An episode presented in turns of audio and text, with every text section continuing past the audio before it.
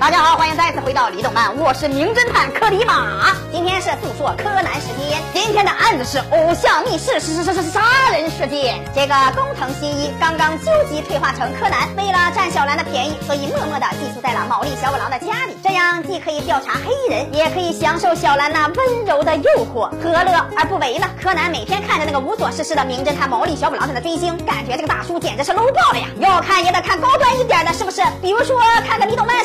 你要脸不要脸？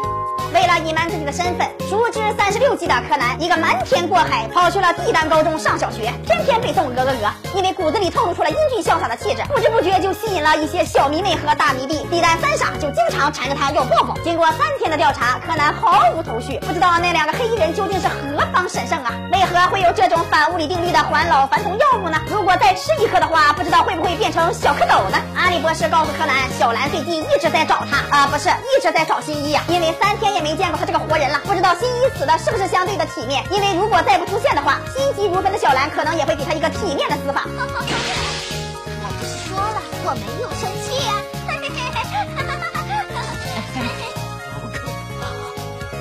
柯南活得久一点，阿笠博士研究了一个蝴蝶领结变声器，可以让柯南变回心仪的声音。给小兰回个电话报个平安，让小兰知道他还有机会亲手打死新一。而且当毛利小五郎破案的时候，如果碰巧小五郎晕了过去，碰巧他身后有个隐蔽的空间，碰巧身边的人耳朵都不太好使，不知道声音的来源，柯南就可以用变声器冒充小五郎，揭发罪犯的作案手法，帮助小五郎得到丰厚的奖金。这样小五郎就有经济来源，也有钱收留柯南了呀，何乐而不为呢？傍晚，一单三傻找到了。柯南的住处，想要跟他分享李德曼的搞笑奥特说，结果这时一个神秘的女子来到了小五郎的侦探事务所。从地单三傻的表情可以看出，这个女的可能是踩到狗屎了。你干什么玩意儿这是？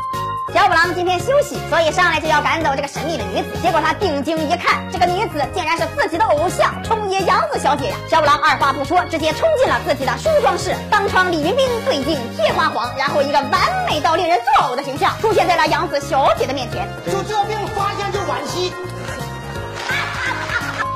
经过一番交流，得知杨子小姐的家里貌似有人潜入，而且她还经常收到一些古怪的照片，还有时不时打来并且不出声的电话。之后，小五郎恬不知耻的让杨子小姐给自己签个名，随后便跟着杨子小姐和她的经纪人一起回到了她的家里调查。一单三傻也跟着杨子小姐的车来到了她的住处，但是就在杨子小姐打开公寓大门的时候，众人惊恐万分，他们发现了一个蓝胖子竟然倒在血泊当中，死的泰然自若且安详。因为发生了命案，所以警察也赶到了现场。警官一看毛利小五郎这个扫把星也在场，这个案件估计会变成悬案了。经过柯南简单的调查，房间里空调被打开，而且可疑的是温度被调到了最高，这明显是为了隐瞒死亡时间。而且地板上有水的痕迹，屋子的环境非常的混乱，但是中间却有一把摆的整整齐齐的椅子。因为柯南再次暴露他那无处安放的智商，所以又挨了小五郎一记电炮拳。杨子小姐和她的经纪人前来观察被害者，结果经纪人突然摔了个狗吃屎，并且趁人不备拿走了死者手上的某种东西。柯南调查后发现，经纪人拿走的是某个人的。头发，看来这个经纪人有很大的可疑呀。之后，小五郎直接确认经纪人就是凶手，因为他有杨子小姐的备用钥匙，而且还长着一张犯罪脸，这就是最有力的铁证。经纪人忍着想要打死小五郎的冲动，拿出了自己不在场的证明。那个备用钥匙，他三天前就在片场弄丢了。杨子小姐也能证明，所以柯南无视脑积水的小五郎，继续开始了他的表演。柯南在角落里发现了一个耳环，并且用变声器提醒了警察。杨子小姐说这个耳环是她的同事优子小姐的，所以警察又请来了长得像杨子的优子小姐。从优子小姐那咄咄逼人的表现可以看出。作者是想用她来掩人耳目，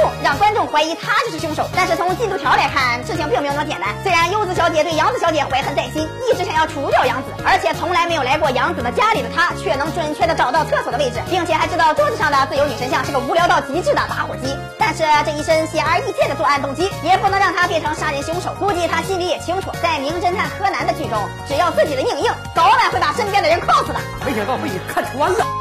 因为自己没有杀人，所以柚子坦白了他来过这里的事实。他偷走了经纪人的钥匙，跑到杨子的家里，想要找杨子的绯闻。但是半路却突然窜出来个蓝胖子程咬金，把他扑倒在地，想要做一些电视上不让播的事情。还好他看过《天龙八部》，所以一个凌波微步摆脱了蓝胖子的袭击，慌忙的离开了现场。之后杨子也坦白了一切。杨子说这个死者是他的前男友，几年前把他给甩了。虽然他很想阉了他，但是一看大清都亡国了，他把他阉了以后也找不到工作，所以还是饶了他的命根子。柯南一看这三个人都有显而易见的作案动机，所以肯肯定不是他们三个。之后，柯南发现地上有一个小凹洞，所以立刻推理出了整个案件的经过。为了破案，所以柯南一个烟灰缸回旋劈，直接放倒了小五郎，然后开始了他的表演。这次的凶手并不是长得像罪犯的经纪人，也不是充满杀人动机的杨子小姐，更不是充满害人动机的优子小姐，而是死者本人。死者故意让人认为这个案件是他杀，他先用冰块固定住了凶器，然后把空调调至高温，之后找了一些杨子小姐的头发抓在手中，最后站在椅子上背朝凶器倒下，伪装成他杀。